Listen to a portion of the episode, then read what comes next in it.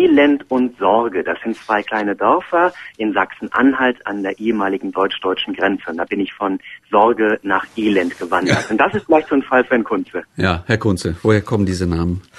Ja, die gibt es nicht nur in Sachsen-Anhalt. Wenn Sie in Müllers deutschem großen Ortsbuch nachschauen, da werden Sie siebenmal den Ort Elend finden, auch Elendsberg und Elendskirchen. Und die liegen in Bayern und in Thüringen und Nordrhein-Westfalen und so weiter und so weiter. Da steckt ein altes Wort Althochdeutsch Aljalanda mhm. dahinter. Das heißt nichts anderes als außer Landes.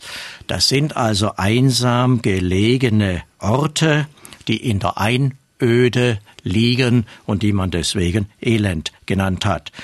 Sorge gibt's noch viel mehr.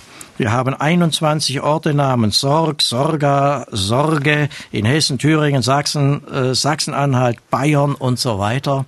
Die sprechen natürlich äh, davon, dass das eine ärmliche Gegend war, in der die Leute Sorge hatten, ihr Überleben zu fristen. Es gibt übrigens aber auch das Gegenteil. Es gibt zweimal den Ortsnamen Sorgenfrei und einmal gibt es auch einen Ort, der heißt Sorgenlos.